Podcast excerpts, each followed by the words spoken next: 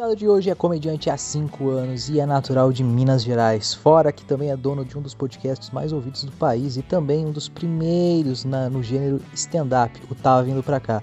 Fora algumas participações deles em vídeos como comentando histórias do grupo Em Pé na Rede. Sim, hoje eu converso com ele, Daniel Sartório.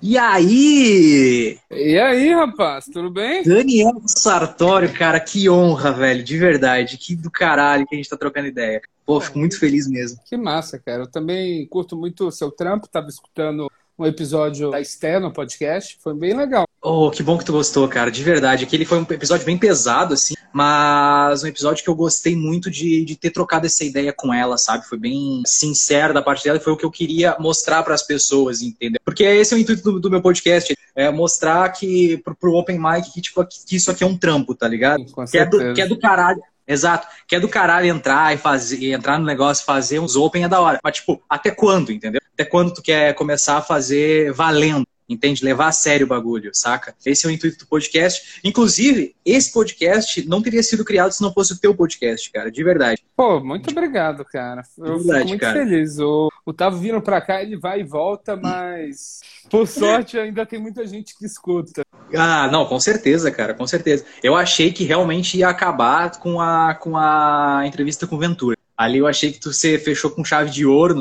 eu achei que você, a sua ideia era ter fechado com chave de ouro. Eu pensei, cara, que merda. Eu gostava muito, tava vindo pra cá, saca? Ah, não, tem mais gente que eu quero entrevistar. É que eu, eu não sei se você notou isso, você continuou gravando durante a quarentena, né? O Sim, meu sim. podcast, ele depende muito de conversar sobre experiência pessoal, não só comédia. E o que, que a gente está experienciando hoje em dia? Nada. Então eu tô meio, eu tô meio brochado assim para postar, mas foi uma coisa muito boa, porque não, na época que eu comecei, eu gostava de escutar os grandes podcasts de entrevista. Tinha, Sim. só que eram todos americanos. É, WTF do Mark Merrill, o Make It Weird do Pete Holmes, o Made It Weird. E não tinha isso aqui. Aí eu quis ter essa necessidade, que também era uma boa chance de conversar com um comediante profissional por uma hora e você acaba criando uma, um laço. Você vê o lado dele, você conversa, você se introduz na cena também. Mas isso é muito bom. É, é. é, Isso da, de, de- de se introduzir na cena, eu senti muito depois que comecei com o podcast mesmo. E foi bem da hora, cara. Tanto é que agora eu tô, agora eu tô aqui no Boteco Comedy, cara. Participei da live aqui, foi bem legal. Você fez comentando histórias também, né? Muito legal mesmo, cara. Mas o que eu ia te perguntar, Daniel, é a ideia do, do podcast, qual é que é a ideia? Tipo, você quer, você vai continuar com ele, você não tem é, vontade de parar com ele? Qual é que é o lance do podcast? Ou você faz quando tá, dá na telha de fazer? Então, cara, eu, eu tenho um problema de. Eu acho que. Não sei se todo comediante tem isso, mas eu não gosto de repetir a mesma coisa sempre. Hum, Então, o podcast ele vai muito em ondas, assim. Ele vai, por exemplo, eu encontrei uma pessoa, eu conheci ela, a história dela eu achei incrível, eu falei, já quero gravar com você agora. E eu fui indo muito assim, só que acabou que ainda falta muita gente para eu entrevistar, né? Falta gente de todos os níveis, assim. Só que eu quero ir mesclando. Eu gosto com o caminho que o podcast do Joe Rogan tomou, do Mark Maron também, de entrevistando outros tipos de pessoas, outros tipos de civis, de personalidade, de gente que trabalha com arte. sim, Eu sim, acho- sim. Porque eu acho a visão do artista, a busca pelo, pela autenticidade do artista, todo mundo tá assim. Todo mundo, você, todo mundo consegue ver uma arte quando ela não é verdadeira. Você vê um cara no teatro, você vê que ele tá indo- exagerando demais. Você sabe quando não tá sendo verdadeiro. Você vê um cara cozinhando, você sabe que ele não tá sendo verdadeiro naquilo. Eu gosto dessas visões. Aí eu tô puxando outras pessoas também para entrevistar e conversar sobre isso. Sim, sim, sim. É uma, é uma, é uma arte muito sincera, né? O stand-up. Tipo, eu vejo mu- ah, um bagulho que rolou num dos meus opens, assim, eu tinha recém ouvido, acho que o podcast com o Kedney Silva. E aí ele falava que a plateia, ela vai entrar na tua. Mas você só tem que ter uma. A questão é ter uma entrega da hora. Tipo, ela vai entrar na, na, na sua. Isso, que, isso me que ser marcou inte- muito. você tem que ser interessante, né? Exatamente. E É o que aí. o Chapéu fala.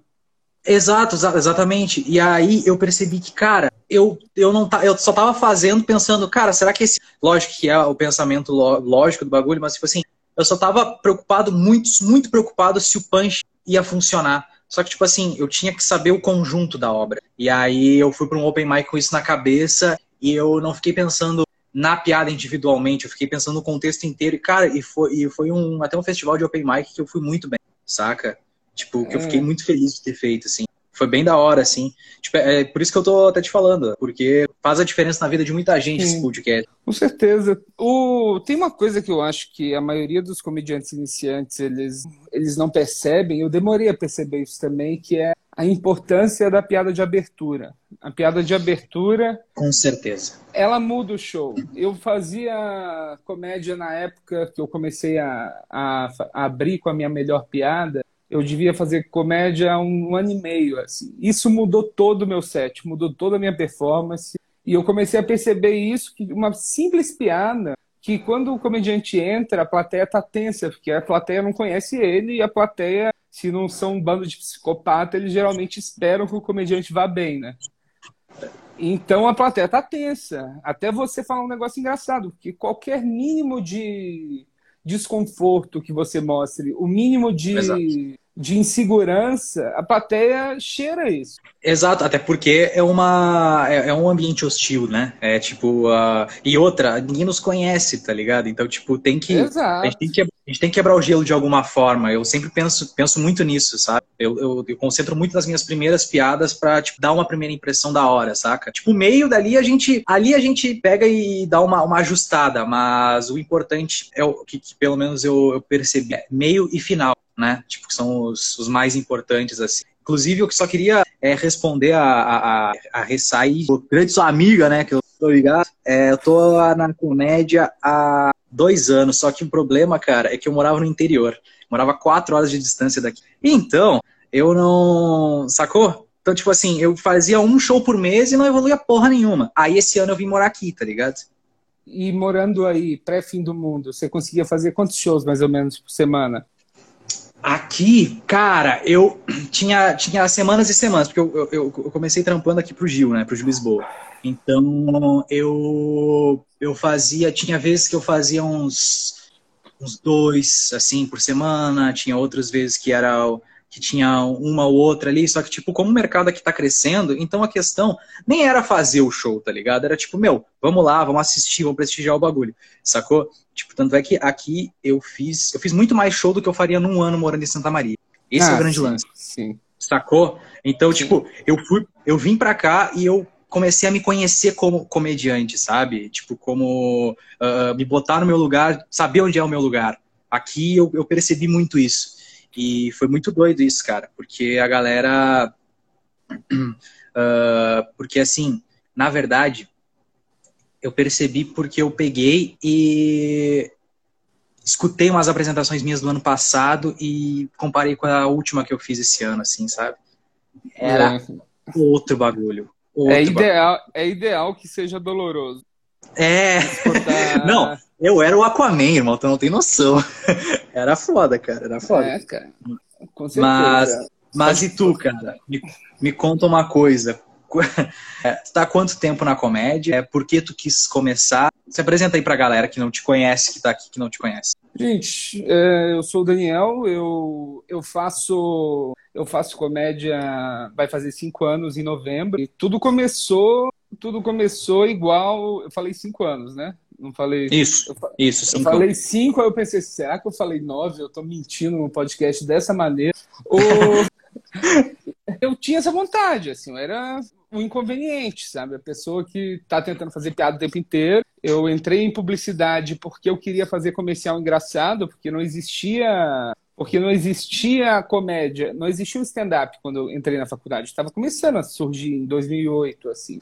Então não era uma possibilidade de carreira. Eu queria fazer o comercial tipo do Twix, daquele do caramelo, chocolate. Tô ligado.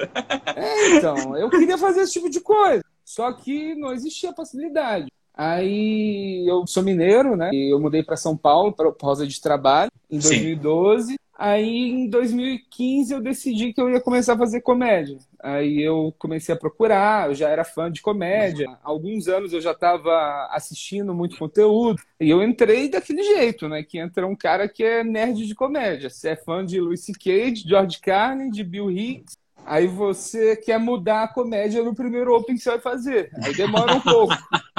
Tô ligado. Demora um pouquinho para achar o, como é que chama, o punchline, né? Sim, cara. Que é, é um negócio muito óbvio pra gente agora que faz há mais tempo, mas no início era muito era quase impossível, assim. Não era. Uma, é tipo o lance de puxar a primeira piada, a melhor piada para frente, ou procurar por uma piada de abertura, para você ter uma risada logo nos primeiros 12 a 15 segundos. Isso é um negócio simples, só que demora a entrar na nossa cabeça que a gente tem que aprender errando, né? É, vai muito do ego, né? É isso que eu ia dizer. É, isso então, com certeza. Que eu acho que todo comediante tem ego. O, você tá no palco e você tem a necessidade de escutar as pessoas rindo das suas piadas, isso é uma coisa de ego. É. Eu acho que a gente vive uma, um mundo onde é meio que errado ter ego, né? Só que todo mundo tem. Então a gente esconde isso. Só que o ego demais ele ajuda, ele atrapalha, o ego de menos ele te atrapalha também.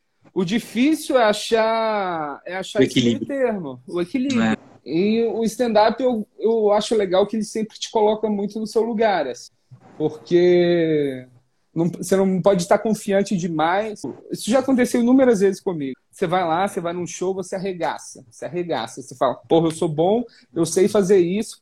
Próximo show, vou matar alguém da plateia rindo. Aí você vai lá e é uma merda. É uma merda. E aí você lembra assim, não, eu sou só um, um comediantezinho do interior de Minas tentando a vida em São Paulo. É um processo de, de descoberta muito interessante. Do...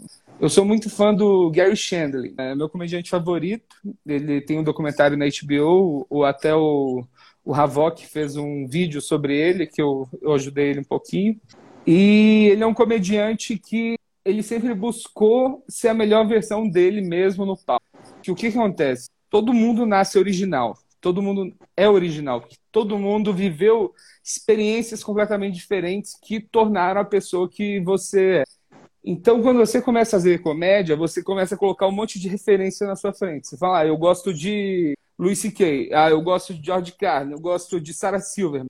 E você vai meio que se escondendo nisso. E você vai ter risada realmente quando você consegue ir quebrando e sendo mais você que quando a plateia vê que está sendo mais você, ela já está mais interessada também.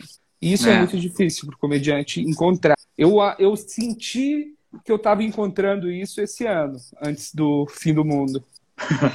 é, então, é, a questão ali é disso é muito do. Aqui é tem aquele livro, até o Hobby como artista, que fala muito disso, né? Não sei se você já leu. Perigosíssimo para comediante esse hobby como artista. Você acha? Por quê? Eu acho perigosíssimo. Perigosíssimo. Porque... Caraca, isso é muito interessante. Por quê? Então, porque esse hobby como artista, eu, eu, eu vim de agência, né? Vim agência de publicidade, fiz propagandas para grandes marcas e a gente tem esse negócio, existe isso do Everything's a Remix, que falam, que tudo é um remix. Sim, sim. E tem até um documentário muito bom que ele mostra isso, que ele mostra que, tipo, nada que a gente tem hoje, ele é feito, tudo foi copiado. Mostra umas músicas do Led Zeppelin que eles copiaram de outras pessoas, de umas bandas meio obscura. Tarantino é um cara que usa muita referência. Só que no stand-up, ele é a única forma de arte que ela obriga você a ser original desde o início. Saquei. Então, o hobby como artista é muito perigoso. É muito perigoso, porque a gente busca essa originalidade, só que como que você vai roubar como artista? Você vai pegar uma métrica de piada, vai fazer engenharia reversa dela e vai deixar do seu jeito? Porque a piada é, é meio que a métrica. Se você pega a piada e só traduz ou faz uma coisa diferente, você tá meio que roubando o jogo. Então eu acho perigoso por causa disso. Ah, entendi. Saquei, saquei, saquei. Ah, eu tô roubando há um tempo então. Mas enfim, uh, cara, o que eu ia te falar é o seguinte: uh, escutei aquele seu show do no Spotify. Meu você, álbum, tô muito orgulhoso, tô muito orgulhoso muito bom, desse álbum. Muito bom. Eu escutei fazendo outras coisas na vida, da vida, como todo mundo faz no podcast. Cara, achei muito boa a, a, a, toda, a sua métrica assim que você, você utilizou. A galera tava muito, muito, muito na tua vibe. Foi, foi bem legal aquele álbum. Como é que faz para achar aquele álbum no, teu, no, no Spotify? Conta pra então, nós. Esse álbum eu decidi lançar porque quando começou a quarentena eu, eu achei que eu ia morrer. Então, eu sou hipocondríaco, é uma merda. Aí eu tinha certeza que eu ia morrer, então eu comecei a, a pegar tudo que eu podia e pôr na internet. E esse show foi um show que eu fiz de convidado no Bexiga Comedy. E, tipo, eu fui depois de acho que 12 comediantes. Já tinha uma hora de show, uma hora e meia de show quando eu subi no palco. A plateia estava cansada. E eu entrei e eu estava muito bem, assim, eu tinha feito um ou dois shows no mesmo dia antes. E quando isso rola, você está muito afiado, sabe? Eu entrei nesse show e toda a piada minha estava entrando, eu me senti confortável, eu me senti presente no palco, eu estava improvisando, eu estava é, mudando algumas piadas que eu estava fazendo. E eu decidi que eu ia lançar esse solo de 23 minutos, como eu chamo.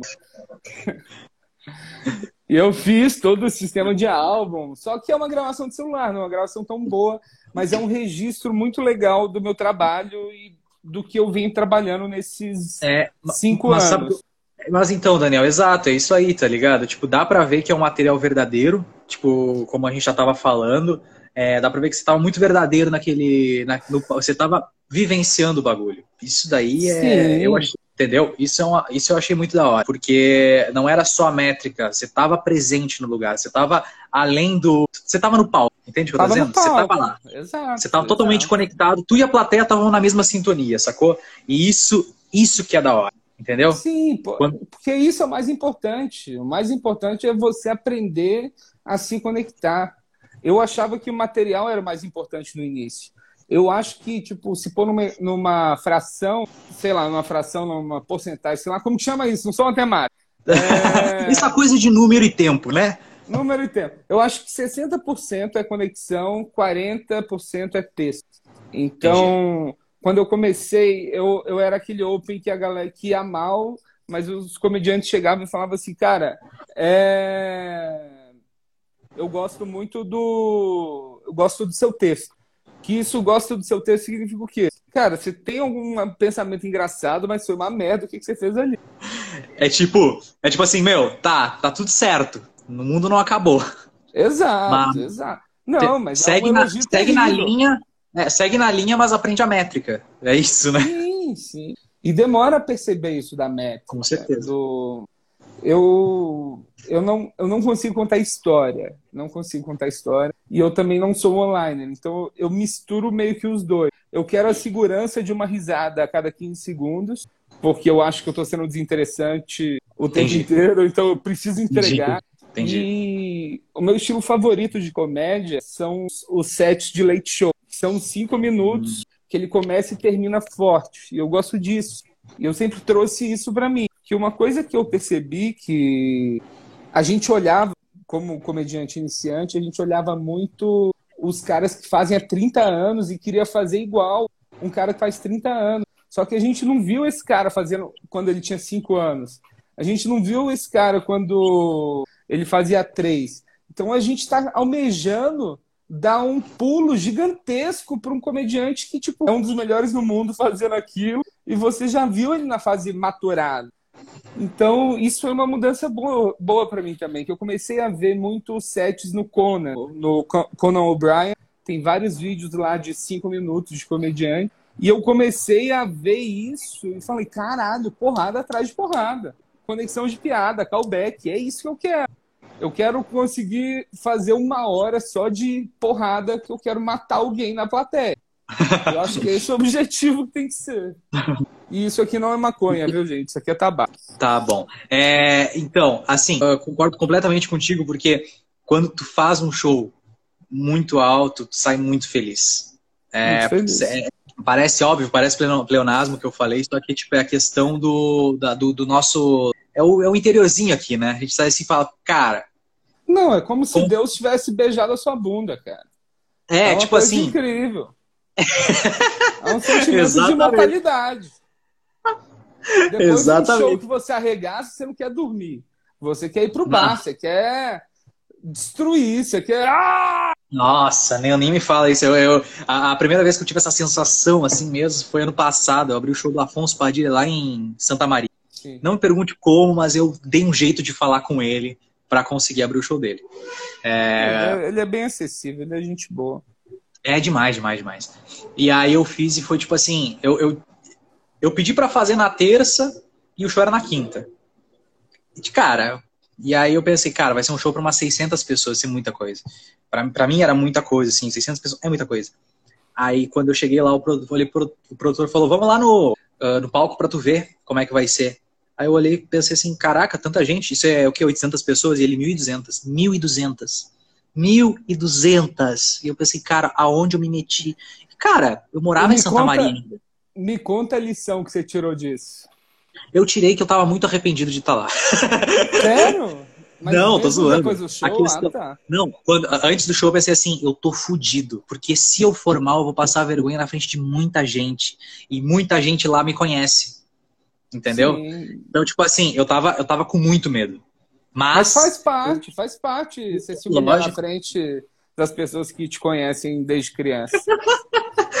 então, Isso é importante. Aí, tinha muita gente que eu conhecia e eu tava com muito medo. Então, tipo, eu pensei, cara, tá, eu vou. Tinha um outro open mic que ia fazer também. E um comediante de Rio Grande me falou assim, cara, se o Afonso perguntar quem vai abrir, tu que tem mais tempo, fala que é tu. Eu falei, tá, né? E aí eu abri, cara. Só que, tipo assim, depois do show, durante o show, eu não senti nada. Tipo assim, eu tava com muito medo, mas depois que, que a primeira entrou, que eu vi que a plateia tava muito de boa. Não, aí, que, tipo... pessoa, que isso é uma outra coisa que inversa do stand-up. Quanto mais gente, geralmente mais fácil é. Porque tem mais gente ah, pra rir. Tem fato. mais gente para rir. Então você solta fato. piada no, em mil, 1.200 pessoas. 300 pessoas riem muito da sua piada. É, isso aí já já te dá uma segurança. Com certeza, com certeza, com certeza. Nossa, é, eu e aí... de fazer teatro, cara. Teatro é bom. É, a né? a gente não pode esquecer do bar. O bar que. Não, o bar é assim, ó, é o que eu digo. Cara, aqui onde eu tô é minha casa, o Boteco Comedy é minha casa. Tipo, é o onde eu amo fazer é aqui, cara. Não, não tem outro lugar que eu não goste mais do que esse bar aqui, tá ligado? Porque, porque aqui é o ambiente é tipo é gritaria, é riso toda hora, tá ligado? É tipo é um ambiente muito de comédia. Eu acho que o bar de comédia é o melhor ambiente de comédia que tem. Apesar do teatro ser ótimo, ser lindo, se ter, ter é o espetáculo, tipo, é um espetáculo foda. Só que o cara que tá lá no teatro saiu do bar, né? Então não tem como a gente. Sim, sacou? Sim, sim. entendeu? Mas... O Seinfeld saiu do bar, tá ligado? Então, tipo assim, todo mundo saiu do bar. Então, tipo assim, é. Não tem como esquecer isso. Mas o que eu ia te perguntar, Daniel, seu primeiro open mic foi em qual? Foi num, num, num bar de comédia já ou foi tipo de um bar? Cara, eu peguei a fase assim, bem baixa de show, assim. Não tinha noite open mic, saca? Aí o que, que a gente tinha para fazer era tipo colar no show dos profissionais e colar toda semana e ficar pedindo. Então, tipo, todo dia da semana a gente estava num show diferente. Eu comecei a fazer, era uma noite de comédia, mas não era um show de comédia. O primeiro show foi na espetacular Hora da Comédia e eu tive o primeiro show muito bom, assim, muito bom. Foi, tava nervoso, meio que apaguei no momento que eu tava no palco, eu não lembro de nada acontecer um, um coma induzido, assim, mas foi muito bom. Só que aí os outros depois foram sendo ruins, porque por causa do ego que a gente falou. Eu achei que lógico, eu sabia lógico. fazer aquele negócio. Lógico, eu, entendi. Que eu acho que a gente entra na comédia meio arrogante mesmo. Porque a gente entra na comédia com a ideia, o que faz a gente entrar na comédia é falar, olhar para quem faz já e fazer. Eu consigo fazer isso. É, então, exatamente, então porque a gente faz o nosso. É, porque a gente faz o nosso Exato. familiar rir, né? É ah, isso. Ah, fale por você. Não. Quer conversar, cara? Tem 14 não, não, pessoas nos vendo aqui. Tô brincando, tô brincando. Que é uma terapia, minha prima é psicóloga. Mas, todo mas, mundo enfim, tem uma prima psicóloga. É, todo mundo tem um parente psicólogo ou, ou uma professora que lida, uma pedagoga, né? Sempre tem uma pedagoga. é. Mas, cara, Aqui na live a gente sempre, eu sempre faço essa, essa pergunta para as pessoas aqui. Queria que tu listasse um top, é, top 3 referência, tá? Gringa e brasileiro. Qual uh, começando por, por gringo, qual teus os três melhores comediantes para ti, gringos assim? Cara, para mim é o Seinfeld, o Gary Shandling e o Norm Macdonald. Para mim são meus favoritos assim. Eu tenho fases, mas agora, por exemplo, eu tô muito viciado no Patricio O'Neill. Tô assistindo hum. tudo dele, ele conversando em programa de rádio. É, Brasil, eu gosto muito do Igor Guimarães, é meu favorito. O Igor, para mim, é, é, a síntese do que é conexão com a plateia. O Igor, ele entra, a plateia já tá assim. O que, que é isso, esse maluco no palco, sabe? E eu acho ele incrível. É... Mel Maia, para mim. O Igor é, para mim, de performance, o conjunto. De texto, eu acho o Mel Maia era melhor pessoa de comédia do Brasil. E eu gosto muito do Patrick Maia e do Pedro Lemos também. Pedro Lemos é um cara. Foi o primeiro cara brasileiro que eu vi assim, falei, caralho, esse cara tem um estilo gringo, gostei disso. Que da hora. Que da hora. Entendi, entendi. É, não, a gente sempre faz pergunta aqui pra, pra galera que tá ouvindo conhecer o, o comediante que, que o entrevistado se inspira, de certa forma, entendeu? Que, que, que, vê como referência. Porque, querendo ou não, é muito importante. Porém, aquilo que a gente já falou, é, devido à grande gama de, pessoas, de, de comediante, de informação de stand-up que a gente tem hoje, é muito fácil tu se perder, né? Tu querer ser o novo Louis Kay, né? Tu querer ser o cara, tipo, um cara muito Exato. foda, sendo que não tem como, não tem porquê. Exato, né? exato. E se você é um cara que quer ser assim, você ainda nasce com aquele gene que você vai mal e acha que foi bem, aí você tá lascado, Nossa. amigo. Nossa senhora. Esse gene é perigosíssimo. não, esse gene não tem condição. É, tem muitos assim na cena, inclusive se é, a galera que tá, que tá assistindo não, não seja assim. Comédia é um bagulho muito sincero. Se a galera não riu, se a galera não riu, cara, tá tudo certo. É, é exatamente isso. Não é que eles não entenderam o teu humor, é que o teu humor não tá bom. Você não soube entregar para ele. É isso que Exatamente. a gente entender. Que a gente Exatamente. acha, a gente tenta culpar, ah, não, mas ou eu comecei muito fazendo esse humor alternativo, assim, porque a gente não tinha muita opção de show, sabe? A gente tinha os shows do as noites dos profissionais que a gente ia para fazer open, só que a gente não podia ir cru para lá, a gente já tinha que ir mais ou menos calejado. Então a gente fazia show bizarro, assim, tipo, eu fiz show em já show em coletivo feminista, já show em República Anarquista, já show em sorveteria. Teve uma vez eu show nessa, nessa sorveteria. Eu aceito, porque eu acho que o comediante tem uma coisa que ele olha e ele fala assim: eu tenho a chance de me ferrar, eu vou fazer isso porque pode dar texto. Era um show para o Parque Augusta, que era um parque que está fechado aqui. E... É, eu não conheço, mas só o nome já me fez rir muito. Não, Porque imagina... ninguém vai fazer um show. Ah, ninguém vai fazer um show no Parque Augusta, tá ligado? Não, na sorveteria em frente ao parque fechado e um, e um protesto. Que? o ambiente perfeito. Não, assim. Aí a gente estava. A gente estava assim, no vão da, da sorveteria. Na parte de dentro tinha cliente, na parte de fora tinha gente na rua. Então você estava meio que aqui fazendo piada para os dois lados, né? Pode crer. De frente para você não tinha ninguém. Então, ou você dava as costas para um ou para o lado, ou você... divisão periférica Sei. deles. Nossa Senhora. E pensa assim, era um cara com microfone falando na rua, né? Então apareceu um morador de rua e ele olhou aquilo e assumiu que eu era um pastor. ele assumiu que eu era um pastor. Aí Aí ele veio, começou a falar, veio pra cima de mim, pediu pra eu benzer ele. E eu, assim, contando minhas piadas, sabe? E, cara, que merda ter que lidar com isso, né? Cara, eu já fiz show numa barbearia, é, é, é bem mais sereno que o teu, mas já fiz ah, show já numa barbearia. Só que não tinha palco, né? Então o que, que o cara fez? O cara, o, cara, o dono do, da, da noite, assim, ó, o cara é um gênio do planejamento. Ele viu que não tinha palco, em vez de pensar, de, de, de achar um jeito de conseguir um pallet, o que, que ele fez? Ele pegou um sofá de madeira, tirou as almofadas do sofá de madeira e deixou só a madeira. E esse era o palco. Era em cima de um sofá. É só Olha, isso, meu. Tipo, não, eu, não tem mais nada. É, tipo assim, o show claramente não ia ser bom. E o show não foi bom. O show foi um lixo. As pessoas que estavam lá eram os familiares. É lógico que ia ser uma merda. Entendeu? Ah, cara. O.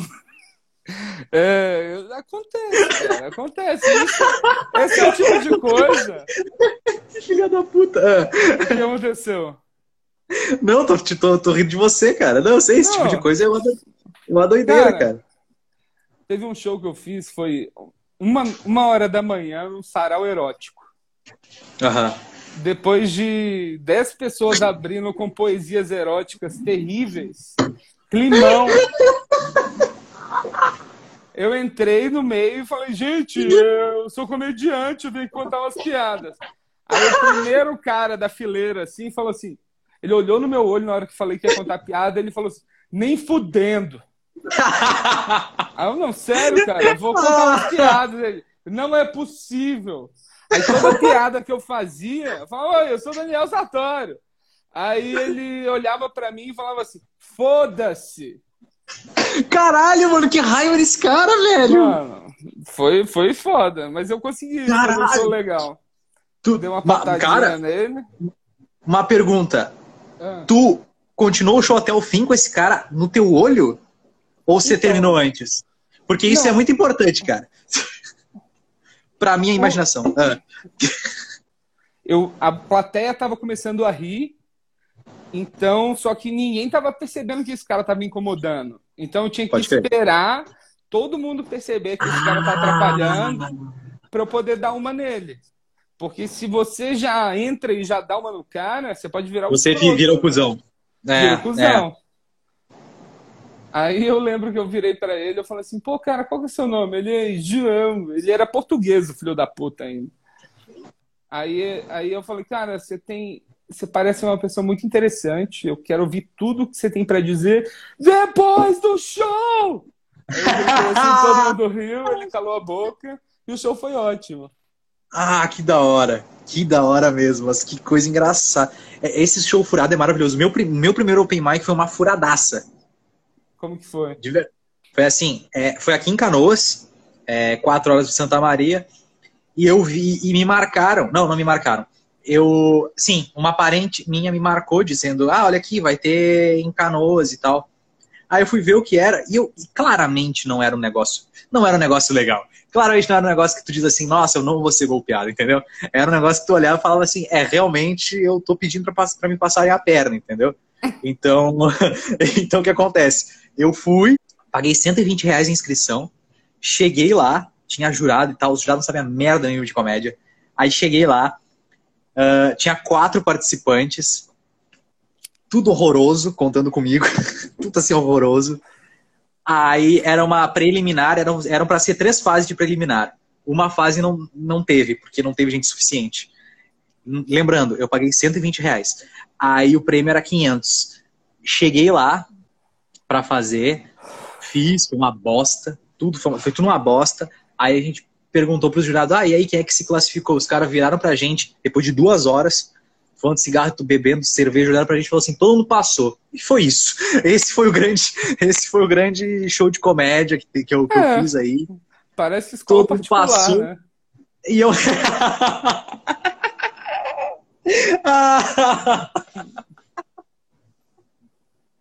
Ah, que filha da puta. Parece, né? Parece muito. Bah, me acertou muito, cara, porque eu fui de escola particular, eu era essa pessoa. É, eu era essa pessoa. Mas, enfim. Uh, esse, esse foi o grande. Foi o meu, meu, meu, grande, meu grande início aí na comédia. Né? Mas. Tu, quando tu começou, cara, a primeira vez que tu. Antes da primeira vez que tu fez, quando tu decidiu que isso, que, que era isso mesmo? Tipo, eu sei que você sempre você já falou, ah, sempre foi essa pessoa. Cara, eu também. Cara, eu sempre eu fui decidi, essa pessoa. Eu acho que tem sempre alguma coisa que dá vontade na gente, né? No meu caso, foi um vídeo de um comediante que ele nem faz mais, mas chama Gustavo Suzuki. Era um cara alternativo também, e ele tinha dois textos que me marcaram muito, que eram um que ele falava que a premissa era Dilma não é tão feia assim, e o outro era sobre coxinha, sobre arma, arma não letal. Que ele fazia referência, cara, arma não letal não quer dizer que é, que é bom. Se eu tô numa padaria, eu falo, essa coxinha aí tá boa? Ele falou, tá não letal. Você não come a coxinha. E essas foram as piadas que eu lembro, eu vi aquilo e eu pirei foda, eu pirei foda e eu quis fazer. E na semana seguinte eu já colei no show, já pedi para fazer, eu fiz na outra semana. Ah, que foda, cara. Nossa senhora. Uh, o Luca Mendes está te perguntando um bagulho aí, você quer responder? Luca Mendes, grande Luca Mendes, conversei muito com ele hoje. Sartório, e aquele dia que tu tava na plateia do Jô e ele te chamou para fazer cinco minutos. É verdade, mas não era o Jô, o Jô Soares, era o Jô do Atlético. Que acho que ele tá em outro time agora. Eu não entendo de futebol, mas eu fiz uma piada de futebol. Olha a situação que o Luca Mendes me colocou, seu desgraçado. Não, maravilhoso. Inclusive, o podcast do Luca Mendes ali, quando ele fala do, do Floripa Comedy, foi muito da hora, porque eu acho que. Não sei se você ouviu, que ele falou. Esse episódio eu não escutei. Cara, escute, cara, porque eu não vou dar spoiler, então, só digo que eu acho exatamente a mesma coisa. Quando eu fizer o meu. meu quando, eu, quando eu fizer meu próximo Open, assim, quando eu sair do palco, eu vou ter o mesmo pensamento que eu tive do primeiro, da primeira vez que eu, que eu fiz tá ligado? Tipo, é, com certeza. Essa cara. adrenalina. Essa adrenalina aí. Mas e, e, durante a pandemia, Daniel, o que, que tu tem, tem escrito alguma coisa, pensado além do, do, do, do podcast? O que, que, você, que, que você tem feito, assim, além de que todo mundo tá fazendo, que é chorar e dormir? Uh... Cara, eu tô nesse projeto louco aí de tentar soltar um monte de coisa para se eu morrer eu pudesse, pudesse ser lembrado por algum motivo. Entendi as coisas que eu peguei no início foi para fazer foi lançar esse álbum e editar um documentário que eu tinha filmado que estava parado e eu estou terminando ele agora. É um, é um documentário sobre é um documentário sobre documentário sério sobre a piada do Paraquê Paraguai. Aí eu sou o diretor, eu vou entrevistando pessoas para falar sobre essa piada. E ficou bem engraçado. Eu devo lançar no próximo. Tá colorindo agora, para deixar as câmeras com a mesma aparência, mas vai sair em breve. E agora, no último mês, eu estou fazendo junto com o Patrick uma revista impressa do Minhoca, que em breve vai estar disponível para venda. Que da hora. Bah, meu sonho é ir no Minhoca, cara. Tem um sonho aí de ir no Minhoca. Ah, cara, Minhoca é um lugar maravilhoso, viu? Puta merda. É, imagina. Imagina. Dizem que é quem vem aqui é, de, daí de São Paulo aqui para o Rio Grande do Sul diz que o boteco tem o mesmo, a mesma vibe. Te aconselho a vir, cara. Quando isso acabar. Ah, eu quero, eu quero muito, eu quero muito ir aí conhecer a cena aí, fazer um show.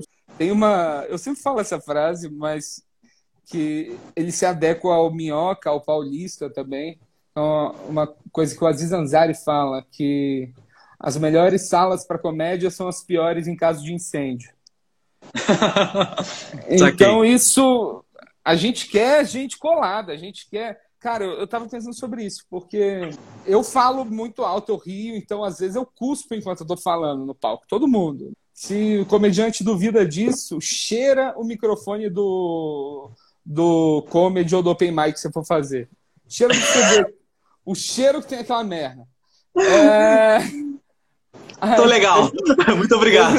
Teve um show que eu fiz, teve um show que eu fiz, cara, que era no mezanino, um show assim terrível, terrível. Fiz junto com o Pedro Lemos e o Fabão, eu acho. Ah, tinha mais uma pessoa, e o André Grupo. Aí, cara, era no mezanino e logo embaixo estavam as pessoas comendo. E uma hora eu vi uma gota de cuspe saindo minha, um perdigoto, e ela caiu, e eu vi ela caindo e ela caiu na boca de um bebê que estava ali embaixo. Não, não, não, não, não. Imagina isso em tempo de corona, eles iam me matar lá. Não, eles iam filho, dar uma facada lá.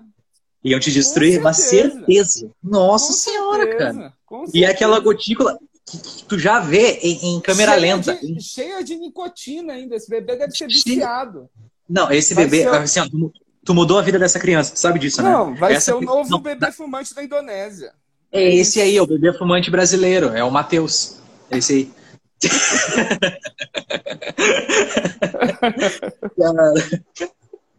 Mas enfim, eu sabia que uma eu ia te acertar, tomar no cu. É, enfim, tô zoando, tô zoando. É, a questão é a seguinte, cara. Mano, 45 minutos de live, uh, fazer mais uns 10 minutinhos aqui, uh, falar mais um pouco do, do Tá Vindo Pra Cá. Tá com... Vamos. Vamos. Cara, primeiramente, queria dizer que o primeiro episódio estava vindo para cá, eu ia usar de. Ah, eu, eu falei com você já. Eu, eu cursava jornalismo, eu ia fazer o meu, meu trabalho de graduação em cima do que eu estava vindo para cá. Você não falou isso comigo, não. Porque eu não Falei, ia deixar. Cara. Eu não ia deixar. Você deixou? Não, você sou... deixou. Não, você não falou isso comigo, não. Eu sou contra a academia. Eu jamais ia deixar um TCC ser feito sobre um projeto meu. Jamais! Que isso, cara? que isso, cara? Eu mandei a mensagem lá e tu disse, bom, então deve ter sido a Mauri Silva, né? Acho que Pode não é possível. Ter sido a Mauri Silva. Pode ter sido a Mauri Silva. Oi, me diz uma coisa. O, o Amauri recebe os e-mails mesmo? Porque eu tenho muita vontade de mandar, não mandei nenhum ainda. Cara, ele recebe alguns e-mails, assim, do, a galera reclama. Mas é bom que eu não, não recebo reclamação, que eu não quero lidar com esse tipo de coisa. Eu quero só ser amado. Eu adorei. Amado pelo Brasil. É só isso, a gente só quer aquela massagenzinha no peito, aquela, aquele ego inflado, a gente Cara, só quer isso. Ontem, ontem eu fui reconhecido na farmácia usando máscara. Só que o cara era comediante também, então eu não acho que conta. Assim. Só que. Conta. Tu conhecia ele? Eu não conhecia, eu fiquei feliz. Eu joguei as coisas que eu estava comprando fora para ele não espalhar o que eu estava comprando na farmácia e segui com a minha vida com um sorriso no rosto embaixo da máscara. ótimo, ótimo, ótimo. É... é que foi engraçado que tu me, tu me fez lembrar a vez que, quando eu, aquela vez que eu abri o show do Afonso, teve um cara que parou na rua para dizer que o meu, meu, que meu show foi bom, tipo, no outro ah. dia, aleatório, sabe? Tipo, cara, isso é, é muito doido. Imagino, 1.200 pessoas é quanto de, de Santa Maria? Tem quantos? Santa Maria tem 250 mil. Ah, não, é maior do que eu imaginava. Porém, eu imaginava. todo mundo se conhece lá. Todo mundo se conhece lá. Todo, todo ciclo de amizade se bate lá. É impressionante. É, é deve ser tipo Belo Horizonte. É, Belo Horizonte é, é muito assim. Provavelmente, provavelmente. É. É, mas assim, cara, eu ouvi o teu episódio com o, com o Luan sobre o sobre o Cypher, sobre o último, o último é, especial dele. Queria dizer que gostei muito também. Porém, eu queria te perguntar se tu viu o especial do Jim Jeffries. Eu sei que o setup foi. Porque a gente ia para o mesmo, o mesmo assunto que tu, falado, tu falou sim, no outro podcast. Eu quero perguntar se tu olhou do Jim Jeffries e eu quero saber o que, que tu achou. Cara, eu amo o Jim Jeffries. Eu gosto muito dele. O, o alcohol, álcool, eu não consigo pronunciar. É alcohol, alcoholic cast, alguma coisa assim. É, o Bear, para mim, são meu, um dos dois especiais, quase meus favoritos. Só que eu acho que ele tá. Eu acho que ele tá piorando, saca? Eu fico triste de ver isso, porque eu sou muito fã Sério? dele. Você acha eu que, o, que, que o Sério? Cara, eu sou, muito, eu sou muito fã dele. Então, é... os últimos dois especiais dele, eu não achei que foram tão legais quanto os outros. Eu acho que Entendi. isso pode acontecer porque ele está muito famoso, né? Então, isso acontece um pouco com o comediante quando ele estoura realmente, que todo lugar que ele vai as pessoas conhecem e gostam dele. Então, ele perde um pouco da noção do, do que é o do que é realmente bom. Tipo o último do Jesse, o Nick. Eu Sim. adorava o Jesse, o Nick. O último também não gostei tanto. Aí eu fiquei um pouco decepcionado. Você adorou? Do Jesse, o Nick do ano passado? Não, o do Intolerant lá do. Não, esse aí é o, o Jim Jeffries. É. Cara, gostei. Eu não vou te mentir, eu gostei. Eu, eu, só que eu gosto muito de uma coisa que ele faz que é o acting, cara. Eu acho o acting dele maravilhoso.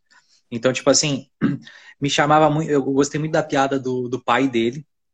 É, a forma com que ele volta na piada é tipo, é uma coisa que é muito impecável, sabe? É o que é, eu acho. Eu tava eu falando. Muito... Eu tava falando dele com o Luca. O Luca falou uma coisa que é muito verdade, eu nunca tinha percebido ele é muito bom em abrir parênteses durante a história dele. Com certeza. Com certeza. E isso é uma coisa, é um recurso muito interessante de se usar. Você conseguir, aí você sai, você volta. É difícil fazer isso, ele faz isso muito bem, realmente. É, e ele pega, ele pega informações que tu não lembra e do nada na tua cara, e tu fica, não acredito nisso, cara. E é Sim. muita métrica, e é muita métrica que a gente aprende lá no famoso livro da, do Léo Lins, da Judy Carter, que o cara te ensina, tipo, muito pequeno, ele transforma num negócio gigante, sabe? Isso é, é, é de uma. Quebra o crânio do cara, né? Tu olha e fala, não acredito, sabe? Sim. Entendeu? Sim. Com certeza. Mas, ser sincero, eu tenho assistido poucos especiais. Eu tenho épocas, assim, tem época que eu quero que eu quero assistir tudo, e tem época que eu fico mais de boa, porque eu acho que esse ano, assim, eu estava muito focado no meu texto, em como eu queria escrever. Então, eu, eu tava. Eu assisto. Eu prefiro assistir comediantes conversando sobre comédia do que ficar assistindo shows. Também. Mas. É, eu tava. Eu, assisti junto com a Renata Said é, esses dias o primeiro do Gary Shandling. Foi feito em 84. E, cara, para mim é impressionante assim, como que era tratado o especial de comédia. O especial de comédia era tratado como eu acho que tem dois jeitos de tratar. Tem como tem gente que leva do, gente, é essa visão nova que eu tenho e tipo Seinfeld do, gente, isso aqui é o melhor que eu tenho. E eu gosto mais quando é desse jeito, porque hum. eu gosto de piada, eu gosto de raciocínio diferente, eu gosto de originalidade, eu quero eu fico muito feliz quando eu vejo um comediante e a gente não consegue adivinhar a piada dele, sabe? Ou ele pega um caminho que você nunca imaginou. Eu adoro ver isso. E isso eu eu tô numa tô numa grande pesquisa assim, tô assistindo muito os comediantes antigos do tô assistindo muito, eu tava assistindo no YouTube tem é, legendado até em italiano para facilitar para vocês. Opa, coisa boa. O One Night Only com do Don Rickles, o mestre do insulto, da comédia de insulto. Ele é incrível, cara. Ele é incrível. Eu tô apaixonado assim pela comédia dele e como ele conseguia fazer o que, que ele fazia, sabe? Saquei, saquei. É. Uh Jim Jeffries para mim foi um grande, é um é um cara foda. É isso daí de comediantes antigos que você tá falando, eu tenho muita vontade de fazer no meu no meu podcast sobre o fato de eu não ter visto eles, tá ligado? É, e mostrar, porque muita, muito, tem muito open mic que faz o seguinte, que diz que viu para não porque não quer fazer feio perto dos caras profissional, sabe? Então eu quero muito, até nas próximas semanas, até falando por aqui, porque nas próximas semanas eu vou fazer episódios sobre Jim Carrey, falar sobre Ed Murphy, tá ligado? E Cara, mostrar, sai, saiu uma entrevista muito boa do, do, do Jim Carrey no podcast do, do Mark Maron, cara. Muito boa. Eu escutei ah, hoje duas horas e tanto de entrevista, infelizmente só em inglês, mas quem puder vai assistir. Nossa. Ó, Nossa, tem gente chamando de maconheiro, eu quero lembrar mais uma vez isso aqui é tabaco, tá bom? Se eu tivesse fumado maconha, eu tava aqui assim. Eu sou fraco para maconha, sou fraco, eu não consigo fumar e conversar. E o Fred Prinze, que o Bigodinho aqui falou, genial, muito bom, gosto muito dele também o Fred Prinze, ele foi um cara que ele estourou do nada, assim, da, da época do Pryor. E ele tinha uma piada que ele falava que o, a mãe dele era cigana e o pai dele era porto-riquenho e eles se conheceram tentando roubar a carteira um do outro. uma piada muito simples, sabe? Eu adoro esse tipo de piada. São piadas que, que eu fico pensando sempre, sabe? Eu, que, quando te ac... que, que, quando ah. te acerta, tu fala, não acredito. É, tá ligado. Cara. O Patrício tem uma piada, cara. Eu até comentei com Padilha dessa piada esses dias, que eu... É, o Patrício ele tem um set que ele fala que se ele tivesse que matar o animal que ele vai comer, ele provavelmente ia, comer, ia virar vegetariano, porque ele não ia ter coragem de matar o animal. Ele, e ele acha que ele, o único animal que ele conseguiria matar seria peixe, porque peixe não tem sobrancelha. e eu acho isso brilhante. Aí ele faz um acting assim do que todo peixe está olhando para você com a sobrancelha assim. O que você está fazendo na boca? Que porra é essa? São coisas simples, assim, universais. E, e eu acho importante Entendi. buscar isso, universalidade das piadas. Entendi, entendi, entendi. Eu, eu concordo plenamente contigo, de verdade. Cara, Daniel, queria te agradecer imensamente por estar aqui, porque, mano, para mim foi tipo um fechamento de ciclo, de certa forma. Cara, de verdade, estou muito, muito feliz que tu cedeu essa uma horinha aí de conversa. É, assim que tudo voltar, venha para cá para a gente gravar o, o meu, meu podcast presencialmente, tá? Pode deixar. E, e aí eu te mostrar as cenas se tu quiser, né? É, nunca tenho essa moral, mas para te mostrar Não, os lugares. eu quero, eu quero, quero conhecer sim, com certeza. Acabando isso, agora esse ano eu tô mais por conta da comédia, aí vou tentar manter assim, né? E Aham. aí eu vou poder viajar. Mas muito obrigado pelo convite também. Obrigado por desistir de fazer seu TCC sobre o meu podcast. Você Eu desisti da faculdade, cara. Ah, você desistiu da, você desistiu Claro! da faculdade por causa Eu vim comédia? trampar em Porto Alegre por causa de comédia, claro. E aí o mundo acabou. E aí eu voltei pro interior e meus pais me odeiam. E... É, rapaz, isso acontece. Isso acontece. Não, é no, naquele, naquele Miss Maisel, a maravilhosa Miss Maisel, senhorita É. Maisel, tem uma, o pai falando que assim, nossa filha é comediante, o trabalho dela é envergonhar a nossa família. E é isso, gente. É isso. Você está É em contato aí. com um comediante, você é irmã, é família, é amigo, você vai virar parte da obra dele. Com Então, certeza, com certeza. Veja o que, que você está fazendo de sem noção, porque isso vai ser usado. Com certeza, com certeza mesmo. Mas assim, agora tu tocou num ponto muito, porque eu tô nesse conflito agora. Tipo, tem coisas que eu quero falar que são da minha, fazem parte da minha vida, que, tipo assim, eu quero Aí falar e que- foda-se, tá ligado? Aí que tá o ouro, cara. Tem que falar, tem que falar. Porque aí a gente Muda entra naquele ponto, aquele ponto Muda- de ser verdadeiro, né? Exato, é o que a gente tem que fazer. Eu acho que quanto mais verdadeira você for, mais as pessoas vão se identificar e mais engraçado você vai ser. Posso estar errado, mas eu acredito nisso. Não, acho que eu, eu, eu tô contigo nessa, cara. Eu concordo plenamente contigo. Daniel, muito obrigado. Como é que as pessoas fazem pra te seguir é, e escutar o teu podcast aí, quem não conhece?